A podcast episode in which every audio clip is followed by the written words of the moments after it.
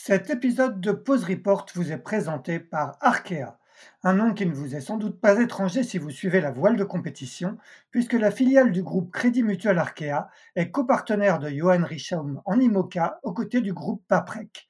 Le double vainqueur de la solitaire du Figaro s'alignera fin octobre sur la Transat Jacques Vabre Normandie-Le Havre avec Yann Eliès à bord d'un bateau dernier cri Paprec Arkea avant de s'attaquer à son premier Vendée Globe l'année prochaine. Arkea, acteur bancaire du développement des territoires, est également le partenaire titre de l'Arkea Ultime Challenge Brest, dont le départ sera donné le 7 janvier 2024 de Brest. Un rendez-vous qui est particulièrement attendu puisqu'il verra cinq pionniers se confronter pour la toute première fois sur une course autour du monde en solitaire et en ultime. Un challenge extrême qui marquera l'histoire de la course au large et que les 11 000 collaboratrices et collaborateurs d'Arkea sont fiers d'accompagner.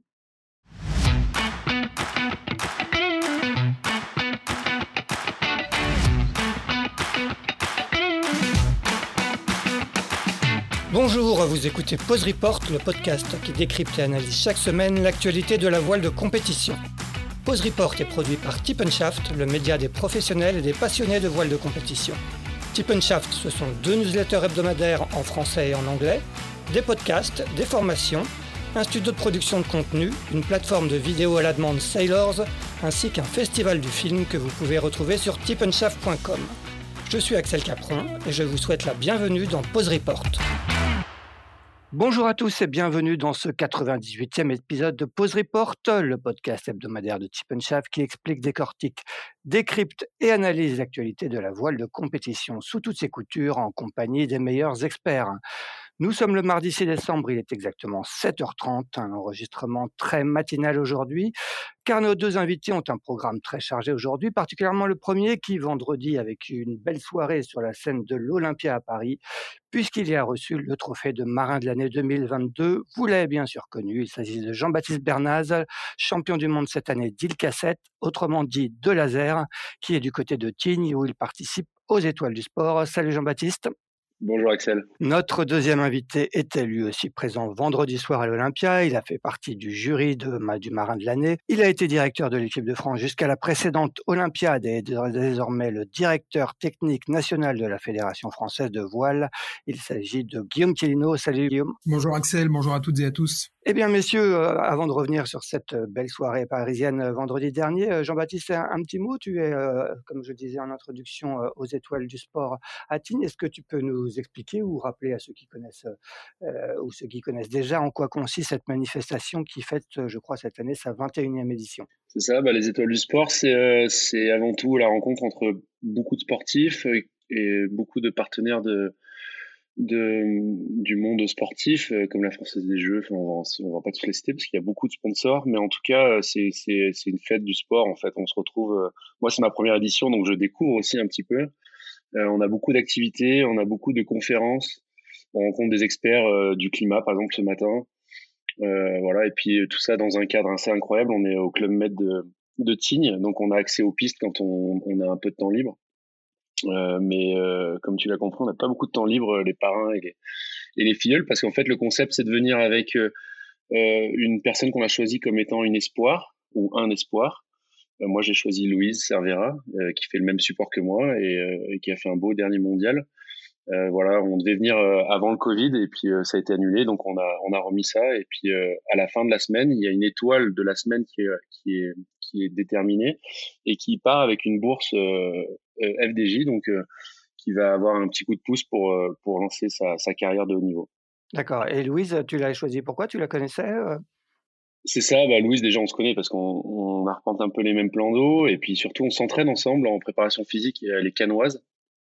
Euh, et donc, voilà, on, on, passe beaucoup de temps ensemble et c'est vraiment une personne que, bah, que j'apprécie parce qu'elle a, elle a le couteau entre les dents. Euh, elle a un très bon esprit et puis euh, et puis voilà, elle, en veut, donc ça me ça me paraissait logique euh, que que d'emmener Louise. Et elle, elle prépare aussi, elle, elle, aussi, elle prépare aussi les jeux. Elle elle est dans quelle, raconte-nous un petit peu ce qu'elle, ce qu'elle fait actuellement, quelle est son activité sportive. Ben c'est ça, en fait, elle est, elle est presque un peu trop avancée pour les étoiles du sport parce que elle est, elle est déjà, bah, elle fait 12e au dernier championnat du monde, donc c'est de, de laser enfin Dilka 6 pour le coup. Et euh, donc c'est, c'est, elle est déjà très avancée, mais en fait quand on, je l'avais choisie, elle venait juste de passer, euh, donc avant le Covid, elle venait juste de passer dans la catégorie. elle était une jeune euh, avec plein de promesses devant elle, et puis aujourd'hui elle est en train de bah, d'essayer de se qualifier pour les Jeux Olympiques, donc c'est, c'est, c'est déjà une une athlète aguerrie, on va dire. Bon, donc tu n'as pas eu le temps de rester très longtemps à Paris, tu as enchaîné directement sur Tignes.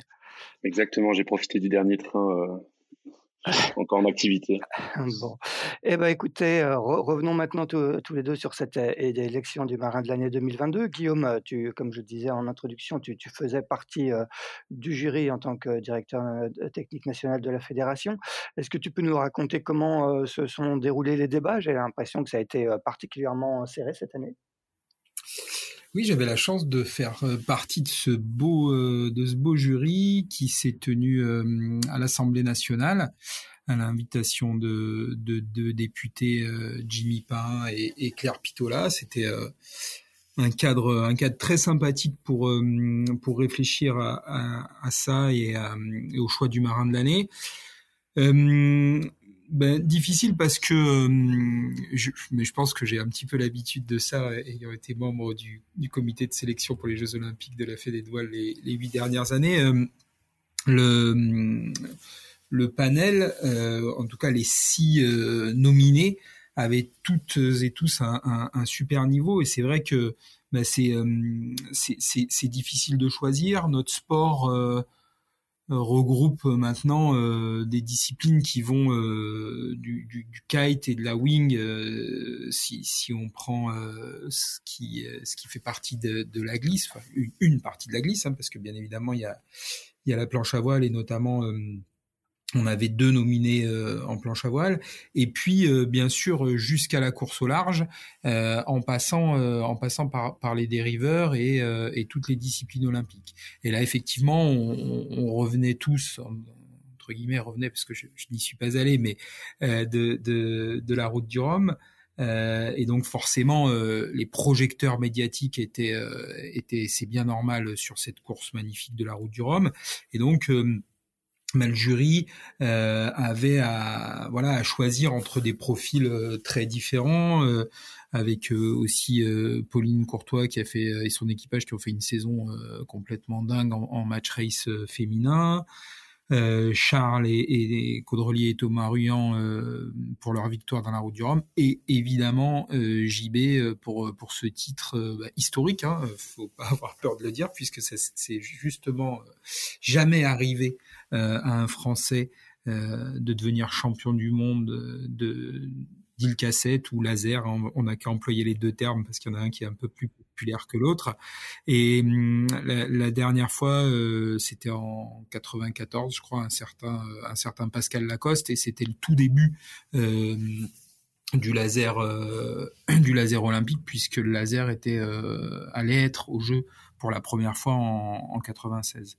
On a aussi euh, Thomas Le Breton qui a dû faire une grosse performance sur un mondial, mais c'était pas un mondial euh, de, de, classe, euh, ce, fameux mondial qui se tient qu'une fois par an et qui regroupe les meilleurs de la planète. Donc, ce qui est ce qui est sympa dans le laser et, et d'impressionnant, c'est que c'est notre discipline universelle. Quand je dis notre, je parle des dix disciplines olympiques. C'est la discipline ou les disciplines, si je prends, euh, si j'ajoute le, laser radial, qui, qui assure l'universalité de la voile. Donc, euh, euh, sur le mondial que gagne JB, il y avait 47 nations représentées sur sur 126 participants et, et dans les dix premiers, il y avait neuf neuf nations différentes. Donc c'est c'est une discipline qui est pratiquée quasiment dans, dans, le monde entier parce qu'elle est est accessible et du coup ça donne une, une véritable adversité.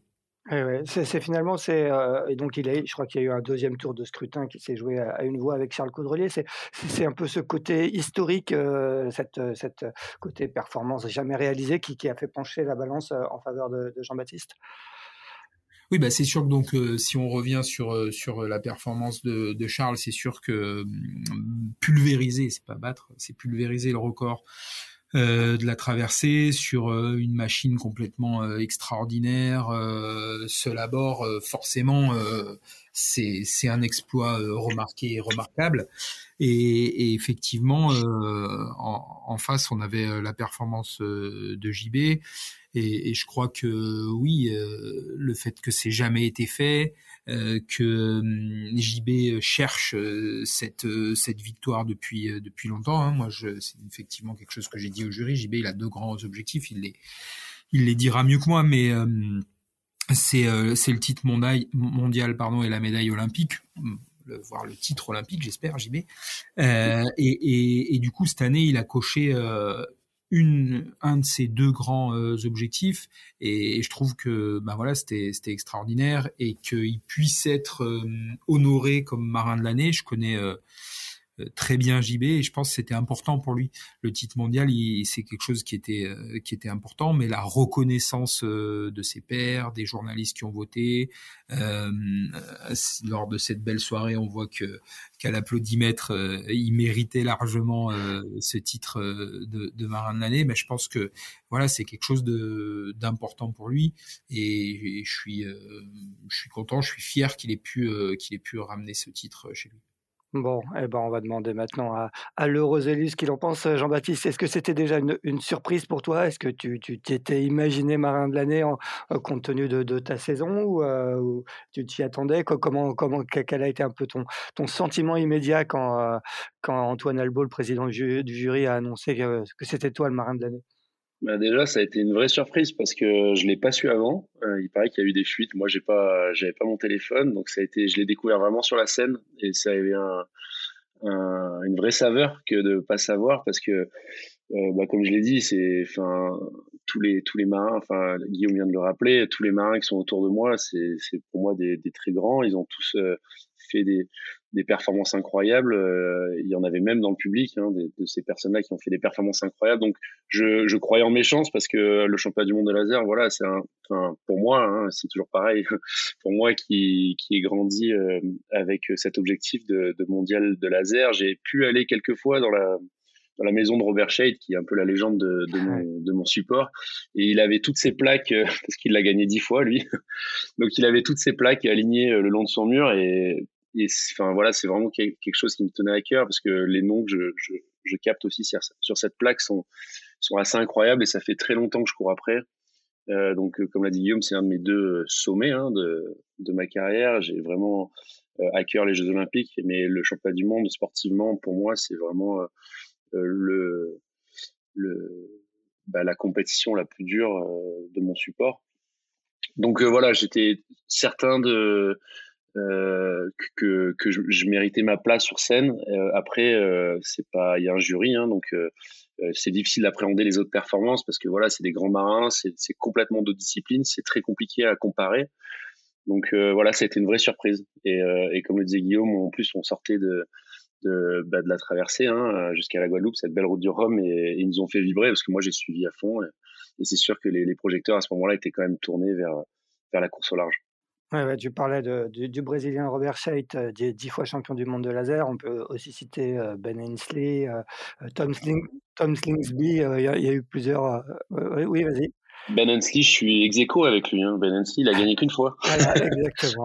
non, bon, il a quelques médailles autour du cou, par contre. Il a quelques médailles d'or euh, olympiques autour du cou, c'est clair.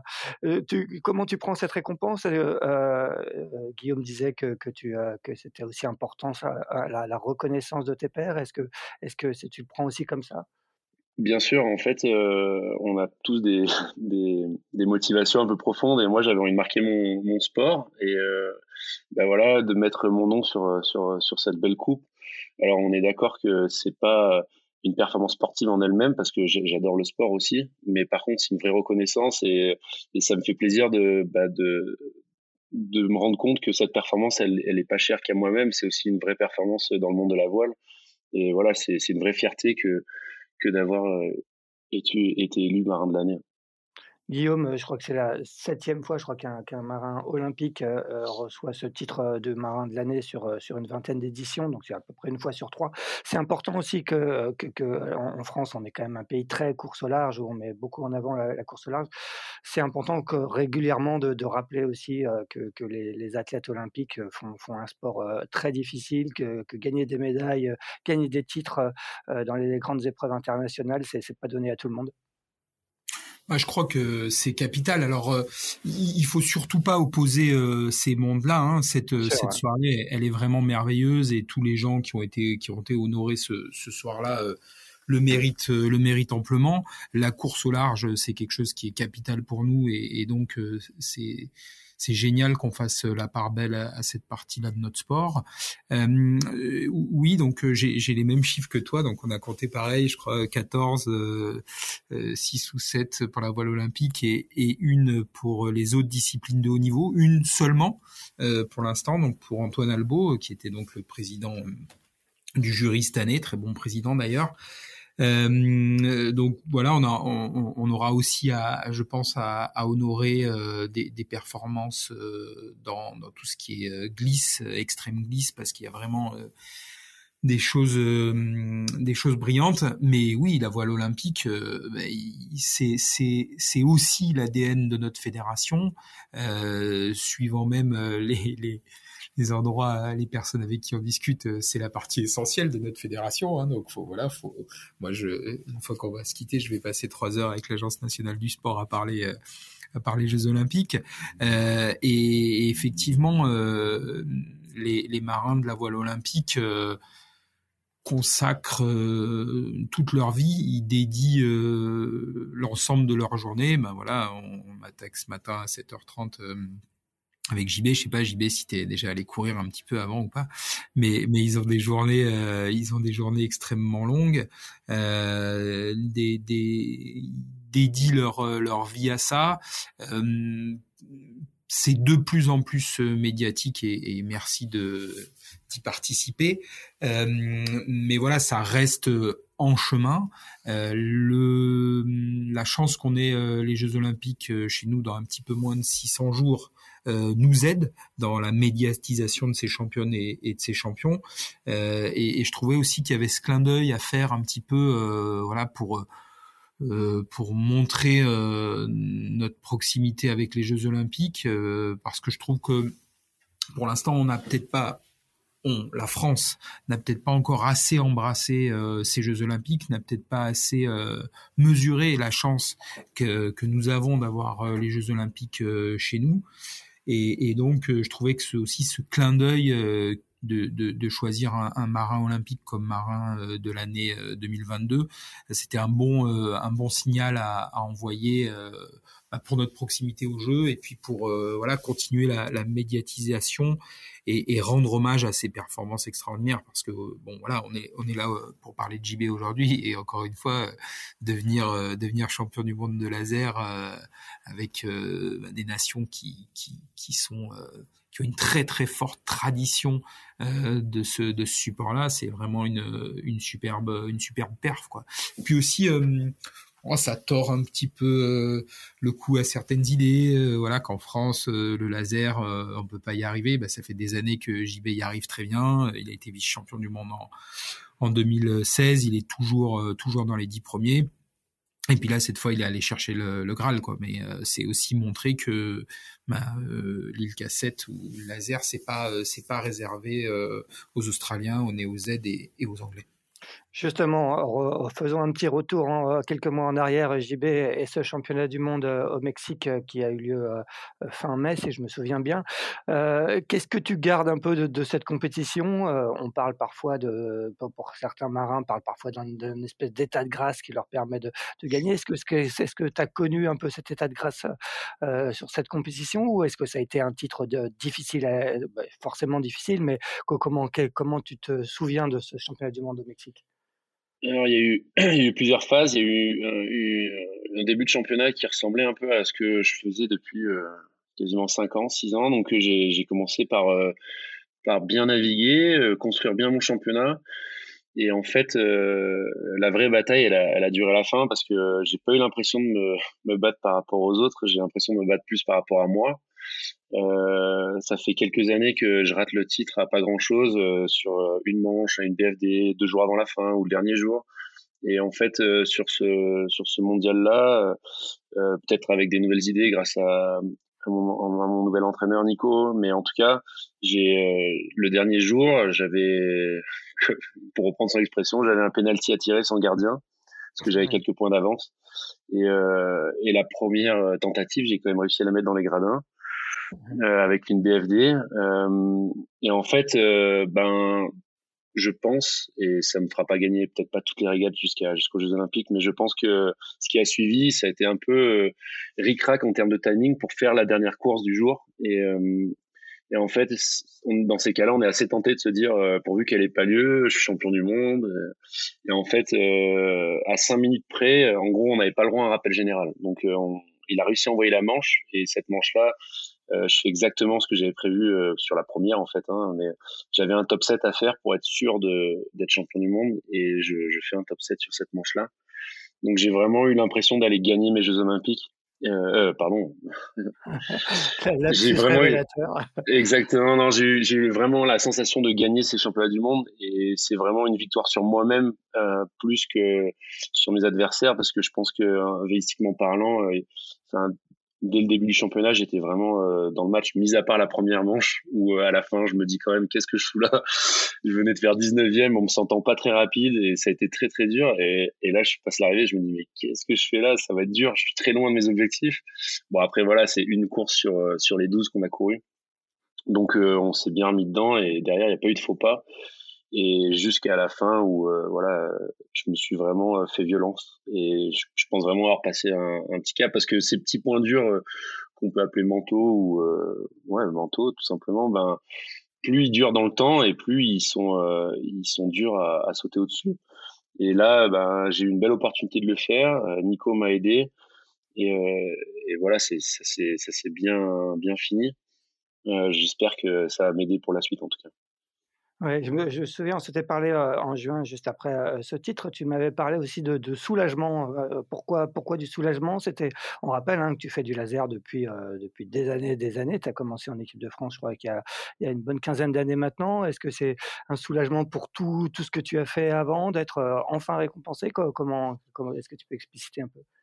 Ben, c'est un soulagement. Alors Déjà, j'étais très fier de, des performances que j'avais déjà réalisées. J'ai été vice-champion du monde, comme l'a dit Guillaume. J'ai beaucoup de, de podiums en Coupe du Monde. Enfin, j'avais jamais eu à rougir de, de, ma carrière, mais il me manquait euh, vraiment cette. Euh, ça fait très longtemps que j'ai envie d'être champion du monde. Enfin, comme tous ceux qui pratiquent le laser à haut niveau, j'imagine. Mais je, en fait, le soulagement, il vient du fait que je, je savais que j'en étais capable mais euh, je l'avais jamais fait. Donc en fait, euh, il y avait toujours ce, cette petite étape qu'il fallait concrétiser en fait. Donc euh, j'avais l'impression d'avoir le niveau vélistique, j'avais l'impression de, de, mettre le travail qu'il y avait besoin pour y arriver, mais ça tombait jamais. J'étais jamais très loin, mais ça me voilà, j'ai l'impression de. Au début, je me disais putain, j'ai pas de chance. Et puis euh, le temps passe, et puis en fait, c'est pas de la chance, c'est ce qu'on met en place pour pour y arriver. Et donc là, le soulagement, c'est que ben je sais que j'en suis capable, donc euh, c'était aussi tout l'enjeu de cette préparation olympique. Elle était courte euh, et j'avais pour euh, consigne à moi-même, c'est que si je veux gagner une médaille olympique, il faut que j'arrive à passer ce, petit cap. Et donc j'avais coché ce mondial-là, j'avais coché cette date-là pour bah, pour le faire sauter, euh, ce, ces petits points durs des derniers jours. Et ben voilà, ça, c'était chose faite. Donc je suis vraiment soulagé parce que maintenant j'attaque ma campagne olympique où il n'y a plus qu'un seul objectif, euh, les Jeux Olympiques. Alors même si euh, les championnats du monde, on, va les faire, on va les faire à fond. J'espère même être champion du monde encore. Mais le, gros objectif, ça reste les Jeux Olympiques et, et c'était une vraie étape, une étape super importante. Guillaume, tu le disais, hein, tu connais JB depuis longtemps, tu as été longtemps aussi directeur de, l'équipe de France. Est-ce que finalement ce soulagement, il, est, il est partagé par toi? J'imagine que toi aussi, tu sentais que, Jean-Baptiste était, était, capable d'aller chercher ce, titre mondial. Qu'est-ce qui, qu'est-ce qui a fait la différence cette fois-ci selon toi, vu d'un peu, un peu de l'extérieur? Alors, dans, la, dans la haute perf, les différences, elles sont parfois vraiment vraiment faible. Hein. ce que je veux dire par là, c'est que JB, le potentiel, il l'a, il l'a depuis très longtemps. Hein. On, l'a rappelé tous les deux, vice-champion du monde en, en, 2016, et je pense qu'il l'avait déjà, qu'il l'avait déjà avant il est reparti. Euh, moi, je me souviens d'une conversation avec euh, avec JB euh, après, euh, enfin après après les Jeux. On est encore à, on est encore à Tokyo. On, on, évoque un peu la suite. il a beaucoup réfléchi, JB, beaucoup discuté avec Philippe Porniac, le directeur de l'équipe de France. Euh, beaucoup discuté avec ses entraîneurs euh, et, et, donc il y a, y a aussi il y a l'arrivée de, de Nico Lebert euh, puisque c'était vraiment un entraîneur avec lequel JB souhaitait travailler depuis euh, depuis longtemps. Donc euh, ça c'était une vraie une vraie motivation. Et, et je crois que le déclic c'est c'est d'y croire d'y croire encore plus quoi. Voilà JB il, il parle assez librement de un décrit un combat contre lui-même. Euh, je crois que c'est qu'il était prêt. Euh, il était prêt à gagner ce combat et à, se montrer à lui-même.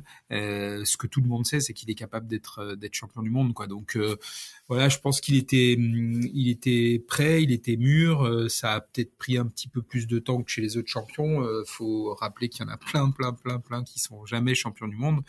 Et, et, donc ouais, la maturité l'envie de l'envie de briller à la maison. Euh, d'avoir euh, d'avoir les jeux chez soi ben ça peut ça peut galvaniser je devrais dire en tant que DTN ça doit galvaniser parce que ça peut ça peut tétaniser certains. Et, et à l'inverse euh, ben, JB il a dit tout à l'heure qu'il souhaitait marquer l'image de son sport. Quoi de plus beau que de marquer son sport sur des grandes compétitions sur des grandes compétitions à la maison? Donc je pense qu'il s'est relancé dans cette préparation olympique après y avoir réfléchi euh, pour les bonnes raisons, avec beaucoup d'envie sur le laser, sur l'île cassette, mais aussi euh, une pratique sur d'autres sur d'autres supports. Euh, en, en, match race euh, notamment, donc ce qui lui permet de peut-être pas avoir de lassitude sur ce bateau euh, très exigeant physiquement qui est le qui est l'île Cassette et, euh, et, de continuer à apprendre d'autres choses, d'être d'être en équipage, donc de, de développer d'autres compétences, ce qu'il a ce qu'il a brillamment fait aussi aussi cette saison. On va en reparler justement avec toi, JB, du, du match racing, mais juste avant un petit mot sur, sur l'importance aussi du, coach. Tu, as beaucoup souligné euh, l'importance du, travail que tu as fait en amont de ces championnats du monde avec Nicolas Lebert. Qu'est-ce qui, ancien spécialiste de, de 470, qu'est-ce qui t'a apporté concrètement? Je peux prendre un exemple, mais en fait, déjà, on a eu une saison assez euh, courte en termes de préparation parce que même si on se connaissait, on a, on a eu besoin de, de, de, poser nos marques et pour ça on a fait un peu commando. Euh, donc de fin janvier jusqu'à fin avril, euh, bah, on était dans la prépa que du championnat du monde, euh, qui était un tout petit peu décorrélé des Jeux Olympiques parce qu'il y avait une grosse une grosse pause, on va dire, derrière avec un, un, peu un peu moins de laser, mais en tout cas jusqu'au championnat du monde, on avait besoin de trouver nos marques, de prendre de la confiance dans nos dans nos discussions euh, ce qui m'a emmené, c'est euh, l'authenticité en fait de la de l'honnêteté et en fait, il n'y a rien de mieux pour résumer tout ça que mon deuxième jour du championnat du monde, je je, je finis ma, ma journée en, en passant en tête du championnat, donc avec trois manches euh, dans le top 5, il me semble. Et donc, je, je passe premier du championnat le, le, soir du deuxième soir. On est en qualification. Il reste une journée de qualif et après, on passe en finale donc avec les 50 meilleurs euh, qui se battent entre eux, avec moins de place. Et, euh, et, là, on rentre le soir. Moi, j'étais super content de ma journée avec deux super. J'étais dans le coup, j'étais en train de construire mon championnat, c'était super. Et, et, on fait un petit euh, bilan. Et puis il me dit, on sera pas champion du monde comme ça. Alors, alors là, moi, je, je, je, me dis, mais de quoi, de quoi il me parle? Je viens de faire une super journée. Je dis, alors, mon intelligence à ce moment-là, c'est c'est grâce à la confiance qu'on a créée à ce moment-là, c'est que je me dis bon ben ok, si tu veux, et alors propose-moi quelque chose. Qu'est-ce qui va pas? Pourquoi t'es pas content? Il me dit ouais les départs, on, on sera pas champion du monde en faisant des départs comme ça. Et c'est quand même un thème récurrent, euh, je pense pour tous les laséristes, mais moi depuis des années je, je bataille un peu sur les départs. Et là, il me dit, euh, bah voilà, on va tenter euh, d'être soit plus précis, soit d'attaquer un peu plus sur les sur, les bordures. Demain, c'est un jour de qualification, on peut encore essayer des choses. Euh, il y aura moins de densité, disons, sur sur la ligne de départ. allons-y, essayons parce que il va falloir le faire avant les finales. Faut pas qu'on découvre ce problème pendant les finales. Et donc le lendemain, je, je pars sur l'eau avec cette idée en tête et je fais mes deux départs les plus agressifs qui payent parce que derrière je fais deux super manches et en fait ça me lance complètement dans la stratégie du mondial où le départ était très important. C'était pas un bord obligatoire mais pas loin et donc le départ était vraiment primordial. Et vu que j'avais déjà, je m'étais déjà mis dans la tête que c'était hyper important, ben les finales elles, ont elles ont glissé en fait. Et donc ça, c'est une, des, belles images qui montrent que, bah, en fait, il, il m'a emmené de l'authenticité, mais en même temps, il fallait, la, fallait créer un, un, état de confiance avant ça, parce que euh, un coach qui, qui vous, euh, d'ailleurs, le matin, il était pas fier, parce que le matin, en se réveillant, le lendemain, il me dit, euh, bon, j'ai peut-être été un peu fort hier soir, fais attention quand même, les black flags, ça peut aller vite. donc c'était c'était euh, voilà c'était une belle preuve de confiance que de, de rester ouvert à ce moment-là quand il me parle. Et cette confiance en même temps j'ai envie de dire elle s'est créée parce que voilà j'avais comme l'a dit Guillaume j'avais envie de travailler avec lui. On a on a eu une, un super hiver euh, hyper productif. On a on a réussi à revenir au, parce que j'avais une grosse pause quand même après les jeux. Et donc on a réussi à revenir au niveau vélistique et puis en même temps à créer notre relation de coach entraîné et euh, coach coureur. Et, et donc voilà, aujourd'hui on est on est dans cette démarche là et Nico il s'est positionné exactement là où j'ai besoin de lui, c'est-à-dire euh, c'est en fait c'est la tête froide de mon projet quand euh, quand euh, bah, je déraille tout simplement donc il, il, tient les clés un peu de de mon projet autant que moi. Bon, bah, c'est un, beau, tribute, euh, comme on dit, à, ton entraîneur. C'est bah, vraiment important, les entraîneurs. On en reparlera tout à l'heure euh, avec Guillaume. Euh, la suite pour toi, Jean-Baptiste, sur cette année, bah, il y a eu aussi une victoire aux Jeux méditerranéens. Tu as été sacré champion du monde militaire à Brest, à peine rentré du Mexique. Et il y a eu surtout aussi une belle campagne en match racing euh, sur le World Match Racing Tour euh, aux, États-Unis. Est-ce que tu peux nous raconter un peu comment, comment déjà tu avais monté ce projet? Et comment ça s'est passé là-bas? Je crois que vous avez gagné, euh, vous avez terminé sur le podium de, Il y avait quatre épreuves, je crois que vous avez terminé sur le podium de deux mmh. ou trois épreuves et, notamment gagné une, si je ne me trompe pas. Exactement. En fait, c'est le match race, c'est pour moi, déjà, il faut remonter un peu dans le temps, c'est l'activité qu'on faisait quand il faisait trop froid pour faire du laser. Moi, j'ai grandi euh, au pôle d'Antibes et on avait la chance d'avoir ce pôle de match racing avec euh, des gens comme Lionel Van der Hoeven, je sais pas si des gens se, rappellent, qui est décédé, euh, qui était, qui a navigué sur ville de Paris, qui, nous a mis un peu le pied à l'étrier parce que sur les mois de décembre et janvier, on faisait le parti, c'était l'idée de mon entraîneur de l'époque, Lionel, de couper pour remettre des bases dans les sensations quand on allait reprendre en, février. Et donc, on faisait deux mois de match racing. Et donc, je fais ça depuis que j'ai 15-16 ans quoi. Donc on a appris à bah, tous les solitaires qu'on était, c'est-à-dire tout le pôle euh, de laser, on était 5-6, et ben on s'était réparti les tâches sur ce bateau euh, acquis hein, et on a appris à, à, naviguer sur des bateaux un peu plus gros et à faire ce, ce magnifique jeu que le match racing. Et depuis, euh, dès que j'ai un peu de, de, temps dans mon planning, j'essaye de, de m'organiser pour faire les, les championnats de France. Donc on a gagné euh, une fois en jeune, on a gagné deux fois en senior euh, donc euh, voilà, c'est vraiment une histoire euh, longue le match racing, mais j'arrive pas à en faire aussi professionnellement que certains. J'arrive pas à faire une année complète, donc je suis obligé de prendre des, des gars qui sont déjà bien rodés sur le gros bateau. Donc j'ai une équipe qui, qui est devenue aussi, c'est devenu aussi mes, mes amis. Hein. Et l'année dernière, quand quand on a regardé le planning avec le championnat du monde qui était au mois de mai, on s'est dit que ça nous laissait une belle euh, fenêtre euh, sur l'été plutôt que de faire une pause euh, et de partir en vacances. On s'est dit qu'on allait partir en vacances tous ensemble pour pour aller faire du match racing aux US. Donc il y a une belle tournée avec quatre épreuves, une à Détroit, une à Chicago et deux à New York. Donc c'est un tour qui est prévu pour les enchaîner. Hein. Ils appellent ça le Grand Slam. Et, et, voilà, ça a été super riche parce qu'on était rarement sorti de France pour faire du match racing.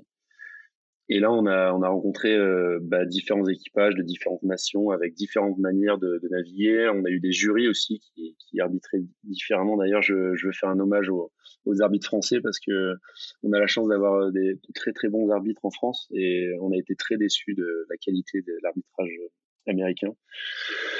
Et donc, euh, bah, tout ça, ça nous a ouvert une belle porte parce que c'était pas du tout prévu, mais on a été invité à la finale de, euh, du World Match Race Tour, euh, qui a lieu euh, du 13 au 18 décembre en, en Australie, à Sydney. Et donc, euh, on a dû trouver un peu de sous quand même pour y aller. Et merci la fédération de nous aider à nouveau dans ce nouveau projet. Et donc, on part. donc, moi, je vais pas faire la fin des étoiles du sport parce que je vais redescendre et prendre l'avion pour aller à, à Sydney et, défendre nos chances pour un nouveau titre mondial, ça serait bien. Ouais, bah, là, tu, vas vraiment te frotter à l'élite, l'élite du, match race mondial, hein, parce que je crois qu'il y, a un peu tous les meilleurs à, Sydney. Normalement, normalement, j'ai l'impression qu'il y a une belle, une belle, une belle brochette. voilà, on va, au pire, on apprendra. Hein, on, on, perd jamais en match race, on apprend. C'est un jeu qui représente un petit peu ce qu'on fait nous aussi en flotte, mais un, plus, un peu plus serré, un peu plus euh, spécifique sur le règlement, sur. Mais ça m'amène beaucoup de, c'est très complémentaire avec ma pratique parce que ça m'emmène beaucoup de sérénité dans les zones de contact euh, en laser parce que du coup je sais où j'en suis, je sais si j'ai le droit, pas le droit. Euh, voilà, c'est très très important et puis ça, ça emmène aussi une, une certaine je sais pas comment dire, aura auprès des juges parce que c'est les mêmes qu'on a en match racing, c'est les mêmes qu'on a en, on flotte et euh, ben quand il y a un cas entre entre je sais pas moi même Robert Scheidt et, et, et, moi en fait ils se disent bon bah JB quand même il, il touche déjà à ça euh, en match racing et donc il y a de bonnes chances que que ça se tourne vers moi. Oui, ils, se souviennent, du grand blond, quoi. C'est ça, euh, c'est bien, c'est important. Guillaume, euh, justement à la fédération, est-ce que, est que vous encouragez un peu les, athlètes olympiques euh, à, aller toucher d'autres, supports ou est-ce que là, avec la perspective des Jeux de Paris 2024, qui sont vraiment une, priorité, j'imagine, absolue à la fédération, vous, vous, leur demandez de se focaliser uniquement sur, sur leur support? Quelle est un peu la politique suivie à la fédération de ce côté-là? Philippe Bourniac, donc le directeur de l'équipe de France, euh, euh, est, complètement convaincu de cette double pratique. Enfin, donc là en l'occurrence, c'est du match race, mais ça peut être pour des planchistes euh, par exemple pour un Nicolas Goyard d'aller faire la PWA donc euh, euh, avec avec avec PH on est on est convaincu que c'est une c'est une bonne chose de, de s'ouvrir à d'autres supports de haut niveau avec bien sûr la, limite qu'il faut pouvoir faire euh, bah, le, volume nécessaire euh, dans sa discipline pour laquelle on se prépare pour les jeux. Donc bien sûr c'est pas c'est pas à la place d'eux, mais mais mais plutôt en plus quoi. Et, ça va dépendre de l'âge des, des, athlètes, forcément sur un athlète aussi mature que JB avec toutes les heures de laser qu'il a qu'il a dans les jambes euh, mais il y a peut-être besoin de faire un petit peu moins de spécifique et puis le spécifique faut le faire euh, peut-être à certains moments. Donc euh, oui nous sommes convaincus de la richesse d'aller faire d'aller faire d'autres supports d'autres supports de, de, très haut niveau. Il y a c'était d'ailleurs le, le, projet un petit peu initial pour pour Quentin et Kevin quand ils quand ils étaient sur CLGP. Bon, finalement, c'est devenu le, projet, euh, projet unique. Euh, mais euh, Amélie Rioux, par exemple, fait du, du, FX et un peu de CLGP. voilà, donc à chaque fois que c'est possible, on pense que ça enrichit les sportifs et, le parcours de, de certains grands champions. Hein. On parlait de, de Ben Hensley tout à l'heure. voilà, après, il a, ils sont quelques-uns à avoir réussi à faire euh, à faire la coupe et, les Jeux Olympiques et, par contre bah, c'est sûr que ça ça met des volumes euh, complètement euh, complètement incroyables donc faut pouvoir le tenir aussi hein. tout le monde n'est pas forcément capable de d'enchaînement comme ça parce que je crois que JB quand il est rentré de son son championnat du monde, il est d'abord allé gagner un championnat du monde euh, militaire euh, de, de, match race justement, puis après les Jeux Med, donc ça fait des enchaînements euh, vraiment vraiment importants, mais mais ça apporte une un véritable plus. Et il a enchaîné aussi en octobre avec les championnats d'Europe d'île Cassette à, hier. Ça s'est un petit peu moins bien passé. Jean-Baptiste, tu fais dixième européen et treizième, je crois, au scratch. Qu'est-ce qui, qui, a, qui, a, moins marché à hier? Bah, C'est assez simple. Hein. On n'était pas aussi près. comme je l'ai dit, j'ai fait beaucoup de choses cette année. Et en fait, le championnat d'Europe, pour la petite histoire, mon entraîneur m'avait dit que j'étais pas forcément obligé d'y aller.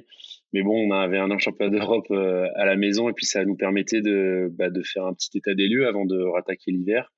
Maintenant, un championnat d'Europe, pour le faire à fond, donc on l'a fait à fond. J'ai, j'ai pas été très très à l'aise dans les vents de terre. On a eu des, des conditions assez, euh, j'irais pas jusqu'à dire aléatoires, mais euh, assez compliquées. Et c'est pas souvent qu'on tombe sur ces conditions-là à, hier. Et là, on était en entrée d'hiver, donc euh, on a eu deux, deux journées un peu compliquées. Moi, j'ai, je suis passé complètement au travers d'une d'entre elles et j'ai été trop moyen sur le reste du championnat pour espérer gagner. Mais je, ça s'est vraiment dégradé le dernier jour et j'espérais quand même être mieux que ça. Guillaume, Guillaume, on va faire un petit, euh, juste un petit bilan sur cette euh, année olympique. Euh, on, rappelle, hein, c'est une Olympiade plus courte en, raison du décalage des Jeux de Tokyo, donc trois ans pour, préparer les, Jeux de Paris 2024, même si j'imagine que la préparation avait, commencé en amont. Quel est un peu le, bilan pour, la France de, cette première année de l'Olympiade de qui nous mène jusqu'à Paris 2024 eh bien, écoute, il est excellent. Quand c'est comme ça, il faut le dire le, bon, le, critère euh, le plus objectif pour, pour s'évaluer euh, d'une année sur l'autre, c'est les podiums sur les championnats du monde, euh, puisque ça correspond globalement au, au, podium sur les Jeux. Donc l'année dernière, euh, trois podiums aux Jeux Olympiques. Cette année, quatre podiums sur, les, sur les championnats du monde, en plus de la médaille d'or de, JB, euh, on a eu euh, l'argent avec le Nolo en, kite. Euh, Axel Mazella a pris le, bronze en kite homme. Et puis Camille, pour son retour à la compétition, Camille Lecointre, associé à Jérémy Millon, sont allés chercher le bronze en 4-7. Donc ça nous fait ça nous fait quatre médailles. Ça nous met seulement quatrième au, rang des, médailles, si je peux dire seulement, euh, parce que bah, on a, on a qu'une médaille d'or et, ça se et ça se joue à ça se joue l'or d'abord. Euh, par contre, en nombre de médailles, il y a que deux nations qui en qui en font quatre cette année, c'est les Hollandais et nous. Euh, tiens, les Hollandais et nous, bah, ça fait un moment que depuis depuis que je, fais des comptes, en tout cas depuis 2014, euh, on, se tire la bourre. 2014, euh, c'était Santander, c'était le championnat du monde euh, groupé à Santander. Première nation la France, deuxième nation la Hollande. Quatre ans plus tard, à Russe, championnat du monde groupé. première nation la Hollande, deuxième nation la France. Donc voilà, on est on est depuis quelques années de ces de, ces hautes marges du podium. Donc voilà une année, euh, une année excellente et euh, je pense voilà, c'est bien de c'est bien de le dire. Euh, on peut vite s'enflammer après combien de combien de médailles on peut faire. voilà l'année dernière trois aux Jeux Olympiques c'était c'était très bien. quatre cette année c'est tout aussi excellent.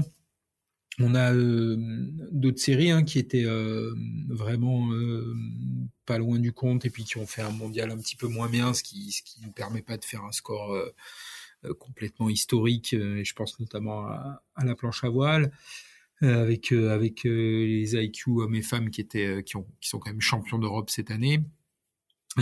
sur l'ensemble de l'équipe de France, bah, on a brillé en étant première nation à, à Palma, première nation à hier. Euh, première nation sur les championnats d'Europe et aussi euh, sur les Jeux Med avec, euh, on parlait de la victoire de, JB mais également de Marie Baruet en, en Ilka 6 et d'Hélène Noesmen en, en IQ et puis Tom Arnoux qui a fait qui a fait deuxième en, en IQ aussi. Donc ouais non une année une année pleine effectivement tout ça un peu dans un sprint. Hein. On est à 598 jours des, des jeux. Euh, D'habitude, euh, tu le disais tout à l'heure, mais une, PO ça dure 4 ans. Quand on arrive au bout de 2 ans, on se dit waouh, c'est allé, euh, c'est déjà allé euh, très vite. Et, là, on est déjà sous nettement sous cette barre des des deux ans. Euh, tout va tout va s'enchaîner très vite l'année prochaine avec un, un événement majeur le le test event, donc la répétition générale des Jeux Olympiques qui aura lieu du 9 au 16 juillet euh, sur le plan d'eau olympique à Marseille, et, ça marquera notre euh, notre objectif majeur de la saison, avec aussi euh, ben, Palma hier pour, pour s'habituer à, à perfer sur des plans d'eau méditerranéens, et puis et puis les championnats d'Europe. Il n'y a, pas les championnats du monde dans 2023 si, si, c'est une bonne remarque. Il y a les championnats du monde. World Sailing à la S, ça. à la haie. Euh, nous, nous, on le mettra pas, euh, on le mettra pas en haut de nos, de nos objectifs parce que euh, donc on, on, a la chance cette fois d'être qualifié dans les dix disciplines olympiques. Il faut néanmoins valider ce ticket en allant prendre part à une des épreuves de qualification. Donc on sera bien présent à ce mondial-là. Ça nous permettra de, de valider de valider notre ticket olympique. Euh, un championnat du monde, ça reste, ça reste évidemment important, mais en même temps, on peut pas courir tous les objectifs. Quoi. Et, et, et l'objectif, c'est vraiment euh, d'être les meilleurs sur le plan d'eau marseillais, c'est de passer du temps sur le plan d'eau marseillais, et euh, vraiment l'objectif majeur, ce sera le test event plutôt que plutôt que les championnats du monde, championnats du monde qui se courront. Donc, on disait à Denag euh, c'est un endroit où il peut y avoir euh, du courant, euh, des grosses vagues. Ça peut être un plan d'eau, ça peut être, ça va être un plan d'eau très différent de notre plan d'eau olympique. Et donc, c'est bien de ne pas trop se perdre et de se dire que là où on veut perfer, c'est sur des plans d'eau méditerranéens et particulièrement à Marseille. D'accord. Euh, tu le disais, donc ça sera le, grand objectif de, la saison. Euh, on rappelle que, donc l'équipe de France euh, qui, accueille les Jeux Olympiques est qualifiée dans les 10 séries olympiques. Est-ce que, est-ce que quelque part la, sélection interne, en tout cas pour, pour les, candidats à l'unique sésame olympique par discipline, va se jouer du coup sur ce test event de Marseille? Est-ce que c'est l'objectif que, que vous fixez à tous les candidats pour Paris 2024 non, on l'a pas, euh, on l'a pas écrit comme ça, mais euh, mais clairement, euh, pour celles et ceux qui seront qualifiés pour ce test event, bah, l'objectif c'est de le gagner. L'objectif c'est de c'est de montrer que les Français sont les meilleurs sur ce plan d'eau. je pense que voilà, JB parlait de parler de déclic. je pense que de montrer qu'on est les meilleurs à, à un an des Jeux, c'est c'est c'est capital. Euh, parce qu'après il y a, y a, des notions euh, voilà un peu de, de, peur qui peuvent être mises en place. Euh, il faut que les Français euh, fassent peur, il faut que notre équipe de France fasse peur aux autres l'été prochain et donc c'est voilà c'est l'objectif après il y aura il y aura un comité de sélection qui, qui prendra qui prendra ses décisions et donc bien sûr que gagner ce, ce test event si je, si je dis que c'est capital forcément ça aura, ça aura du poids ouais. Bon, Jean-Baptiste, du coup, j'imagine que tu vas organiser toute euh, ta, préparation de, la saison 2023 euh, en, fonction de cet objectif. Raconte-nous un peu quel, est le, programme pour toi. C'est déjà euh, en ligne de mire depuis un moment puisque je, me suis, je vais être résident bientôt au Marseillais pour y passer beaucoup plus de temps. C'est effectivement une année où pour, pour ma part, hein, le championnat du monde, il est important que parce que c'est un championnat du monde, mais la réalité c'est que c'est qu'on veut gagner euh, sur le plan de Marseille maintenant. Je l'ai dit, c'est le grand objectif, ça reste les Jeux Olympiques. Donc, euh, donc je suis content d'entendre que ce sera pas une sélection forcément championnat du monde, ça c'est bien. non, c'est vraiment un plateau complètement différent. Donc euh, moi maintenant j'ai vraiment envie de me tourner sur Marseille. Sur le, le, gros gros objectif, c'est de se sentir à la maison, c'est de, de, comprendre chaque phénomène. Je sais pas si on va y arriver, hein, mais c'est un plan d'eau qui est pas loin de là où j'ai grandi. C'est la, même mer, hein, c'est la Méditerranée, c'est le même Mistral euh, qui m'a fait mal quand j'étais jeune euh, au rappel et qui me fait toujours mal. Euh, donc voilà, on va on va passer beaucoup beaucoup de temps à Marseille. On, on est encore en train d'organiser un peu la saison. Donc nous on a un championnat d'Europe très tôt qui est sur un plan d'eau méditerranéen, mais côté italien. Donc c'est pas c'est c'est pas rien. On est obligé de le faire et de le faire bien parce que c'est encore une fois des conditions méditerranéennes qui ont rien à voir avec le côté, euh, qui ont, sont vraiment différentes du côté atlantique. Et donc euh, après on va essayer de, on sait pas encore euh, si on fait Palma, enfin ça c'est encore un petit peu flou et après on fait bien sûr la SOF et le test event si j'arrive à me qualifier. D'accord. Tu t'entraînes dans, un collectif? Est-ce que, est-ce que au sein de l'équipe de France, il y a, d'autres laséristes qui, te poussent, qui, t'aident à, te préparer? Comment ça se passe? Euh, alors on a un, on a un beau collectif qui est en train de se, enfin qui est pas en train de se créer, qui est complètement créé avec euh, Christophe Espagnon euh, comme coach, euh, avec bah, la relève, hein, les jeunes. donc ils sont ils sont déjà bien en place de leur côté, ils ont pas besoin de moi, ils sont en train de, de franchir les étapes doucement. D'ailleurs on a un jeune qui a fait une super perf là, sais pas d'Europe, il a à peine 18 ans, il a réussi à rentrer sur le rond donc peut-être la relève, euh, ça serait bien. Donc non, de mon côté, quand on arrive à se joindre à eux, à leur programme, parce qu'on va pas leur demander l'inverse, on, on, le fait volontiers. On l'a fait beaucoup à Marseille cet été, parce qu'on s'appuie sur ce beau collectif qui est en train de monter.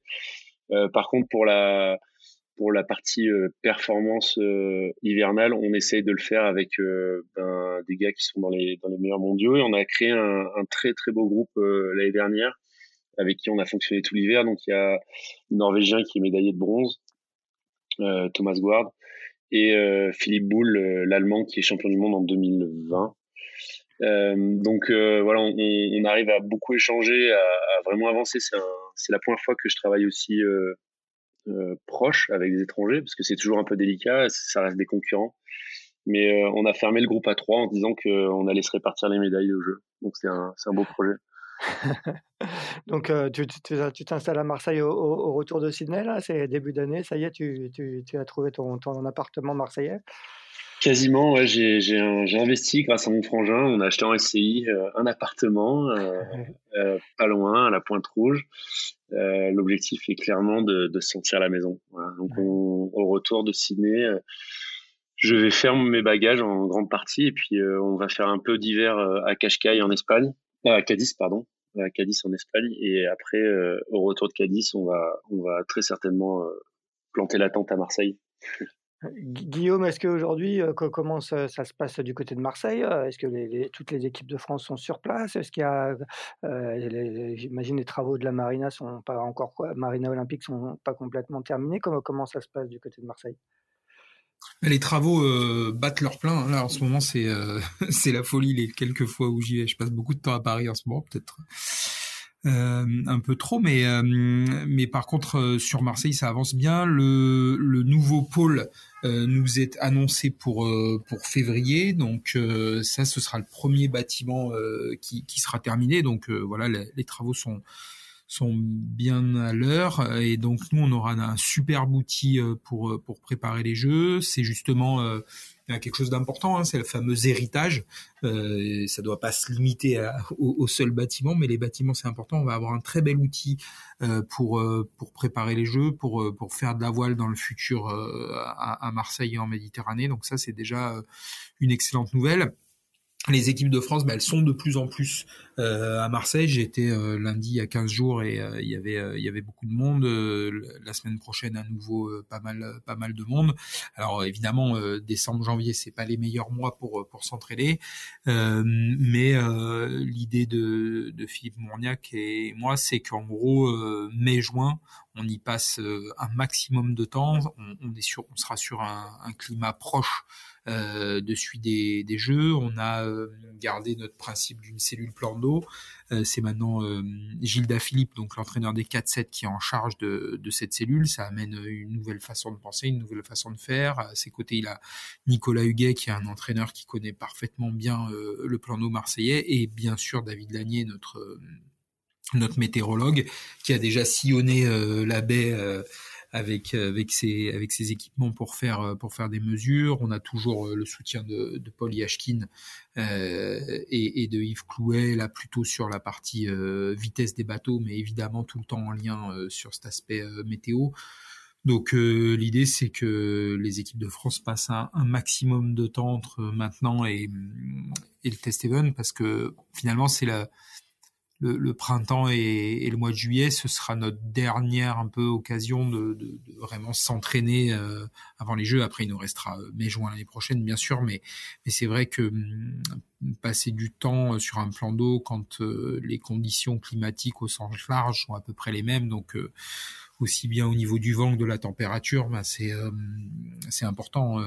c'est là où, où, vraiment on peut appréhender le plus possible ce ce plan d'eau qui, bon, euh, simple ou pas simple, j'ai même pas envie de rentrer dans ce débat-là. Hein. c'est le, c'est, c'est le plan d'eau. En tout cas, il est beau.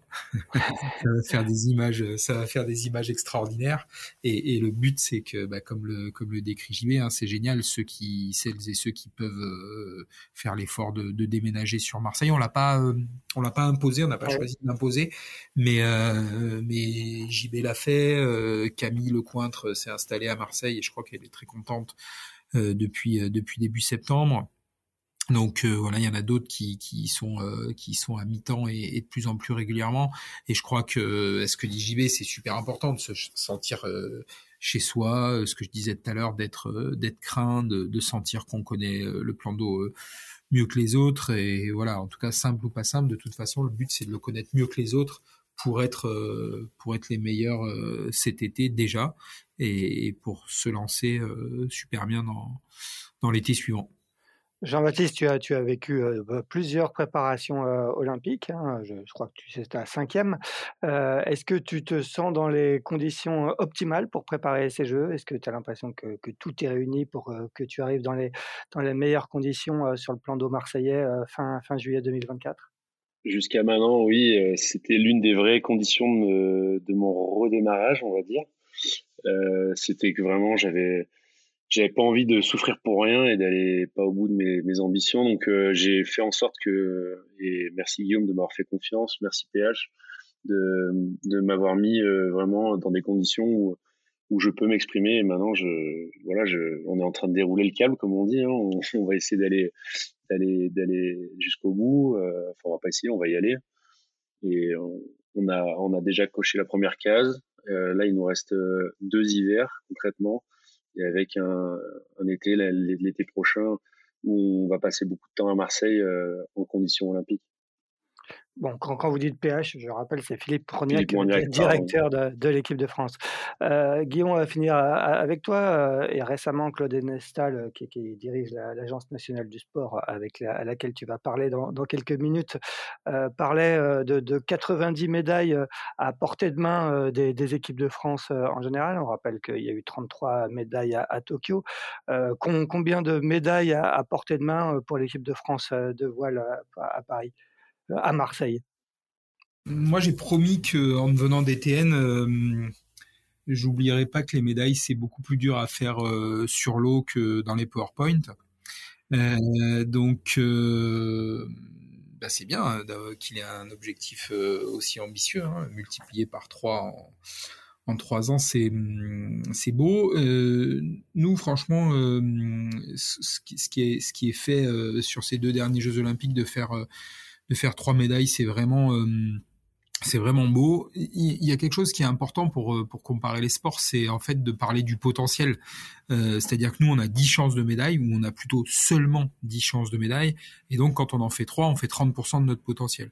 Si un sport, et je veux pas en stigmatiser un plus qu'un autre, mais par exemple, avait 50 chances de médaille, quand il en fait 3, euh, bon, alors euh, je vais faire des maths, ça fait 6%. Euh, donc voilà, je, je, pense que ça, ça c'est très important. Et maintenant, pour répondre un petit peu plus, un peu plus concrètement à la question, évidemment que si on peut augmenter un petit peu ce score, euh, ben on va le, on va le faire. En tout cas, on travaille pour ça. Euh, Philippe Mourniac euh, dit, euh, dit PH effectivement. Euh, et, et, moi, notre objectif, c'est que euh, ben, les, les dix disciplines puissent jouer euh, aux Jeux Olympiques. Ce qu'on voudrait pas, c'est arriver avec des disciplines où on se dit bon bah de toute façon là, euh, on n'arrivera pas, on n'arrivera pas à finir dans les dix premiers. Donc bon voilà, il y a des il y a des nouveaux formats de course aussi en, en, kite et en IQ qui changent un peu le dernier jour. En gros, pour faire très simple, le dernier jour, euh, si tu es qualifié dans les dix premiers, tout est possible. C'est on va pas rentrer dans le détail aujourd'hui, mais c'est quasiment des vraies finales. Pour les six autres disciplines, dont celle de JB, ça reste notre euh, classique medal race. Hein. Euh, donc euh, voilà, ça, ça, ça, apporte un peu de, de, de, jeu supplémentaire. Ça apportera un petit peu plus de sel d'ailleurs pour suivre. Ouais. Pour suivre les épreuves olympiques, faut le faire cette année pour bien s'aguerrir au, au, au, format olympique. Euh, mais voilà, si on peut augmenter un petit peu cette marque, bah, c'est sûr que, en tout cas, nous, c'est notre objectif. Nous, on bosse pour ça tous les jours. Euh, et, et, encore une fois, je me, je me, répète, mais ce qui, ce qui est le plus important pour nous aujourd'hui, c'est de faire en sorte qu'on soit compétitif dans les dans les dix disciplines. Aujourd'hui, je pense qu'on on l'est dans 6-7, donc c'est déjà euh, c'est déjà bien. Et le but, c'est voilà de combler le petit le petit gap euh, pour l'être vraiment dans dans les 10. Parce qu'après les jeux, ça reste une euh, une compétition unique où il peut y avoir euh, des déceptions, mais il peut aussi y avoir des bonnes surprises. Et donc euh, l'idée, c'est de continuer à monter ce potentiel-là pour qu'on puisse bah, espérer le plus de, de bonnes surprises possibles. Eh bien, c'est parfait. Ça sera le, le, mot de la fin. C'est tout ce qu'on souhaite en tout cas à cette euh, belle équipe de France. Euh, Jean-Baptiste, on, va vite te libérer parce que je crois que tu as une journée chargée du côté de Tignes. Guillaume également. Merci en tout cas euh, d'avoir euh, pris le temps de, répondre de façon très matinale à, notre invitation. Euh, bravo encore Jean-Baptiste pour cette belle récompense de marin de l'année 2022. Et quant à nous, on se retrouve mardi prochain pour 99e épisode de Pause Report. Merci à tous les deux. Bonne journée. Merci Axel. Au revoir, à bientôt. Merci. Au revoir. Merci d'avoir écouté cet épisode de Pause Report. N'hésitez pas à nous dire ce que vous en pensez en bien ou en mal et n'hésitez pas à le partager. Si vous souhaitez suivre l'actualité de la voile de compétition, je vous encourage à vous abonner à la newsletter de Tippenshaft envoyée chaque vendredi à 17h. Pour vous inscrire, ça se passe sur tippenshaft.com. À bientôt!